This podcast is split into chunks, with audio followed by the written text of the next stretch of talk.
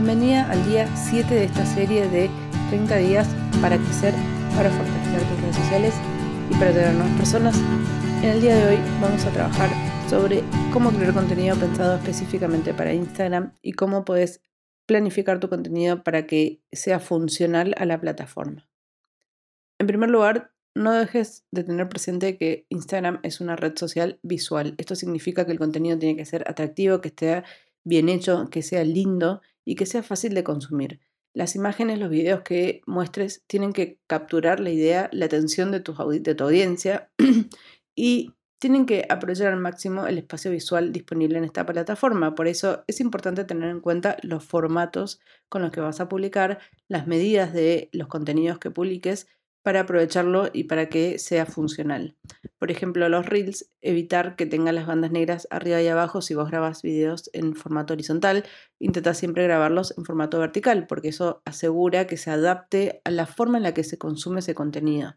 Lo mismo con las imágenes, si vos publicas imágenes cuadradas, no estás aprovechando al máximo el espacio que tenés disponible para compartir información. Por eso siempre es recomendable que tus publicaciones sean 4x5, porque de esa manera estás aprovechando al máximo el espacio disponible de imagen que tiene una persona cuando está viendo un feed. Por otro lado, hay algunas limitaciones dentro del contenido que compartimos que es importante respetar. Por ejemplo, los textos que acompañan, el caption que acompaña la publicación, tiene cierta duración, tiene cierto espacio, digamos, no te puedes pasar cierta cantidad de caracteres. Entonces, es importante que adaptes ese texto a esa medida o menor, obviamente.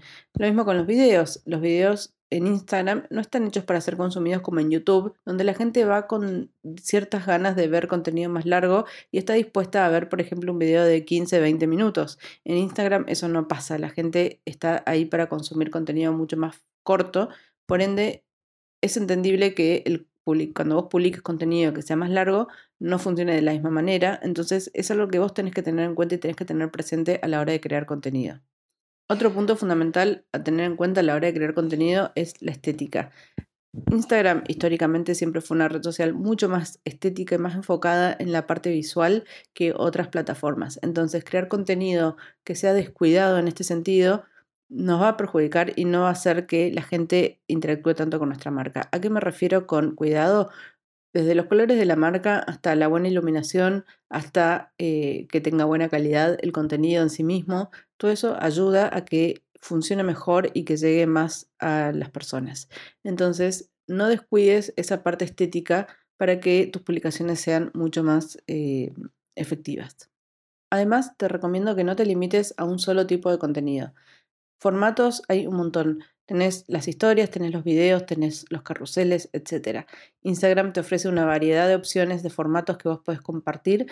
Entonces te quiero invitar a que aproveches estos formatos, que pruebes y veas cuáles funcionan mejor con tu comunidad.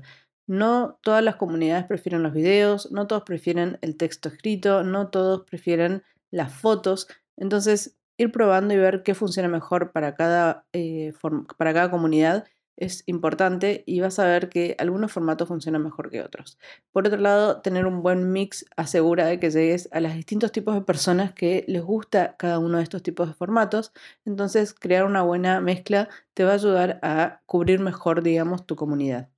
No te olvides que conocer a tu audiencia y lo que le interesa es fundamental para ofrecer contenido de calidad y que le interese justamente a esas personas. Entonces, investigar, prestar atención a las tendencias, ver qué es lo que, lo que funciona en tu industria y ver qué cosas son populares puede ser una buena guía para entender por dónde tenés que ir y qué cosas pueden funcionar. Eso no significa que hagas lo que hace todo el mundo, pero sí que lo tengas presente porque es una información que nosotros estamos recibiendo de parte de la gente que está dentro de nuestra industria. Entonces es súper interesante aprovechar esa información también.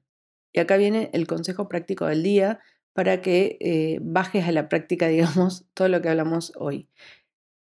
Puedes reutilizar el contenido que vos crees para Instagram en otras redes sociales o el que creaste para otras redes sociales reutilizarlo en Instagram. No es imposible hacerlo.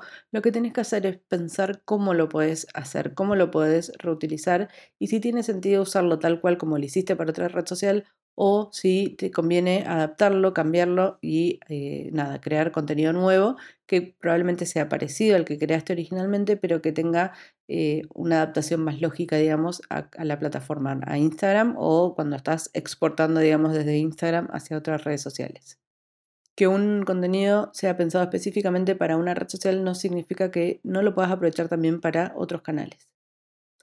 Bueno, hasta acá llegamos por hoy en este episodio de 30 días de tips para crecer. Espero que esta información te haya servido. Puedes encontrarme en Instagram como Paugranillo, mandarme un mail a paula.granillo.gmail.com y me encantaría que califiques este episodio, este podcast y que lo compartas con alguien a quien le pueda servir. Si lo subís en historias y me etiquetas, me sirve muchísimo y obviamente lo voy a compartir también en mis propias historias para que vos también llegues a mi comunidad. Hasta acá llegamos, te mando un beso grande, nos vemos mañana y espero que esta serie te esté sirviendo.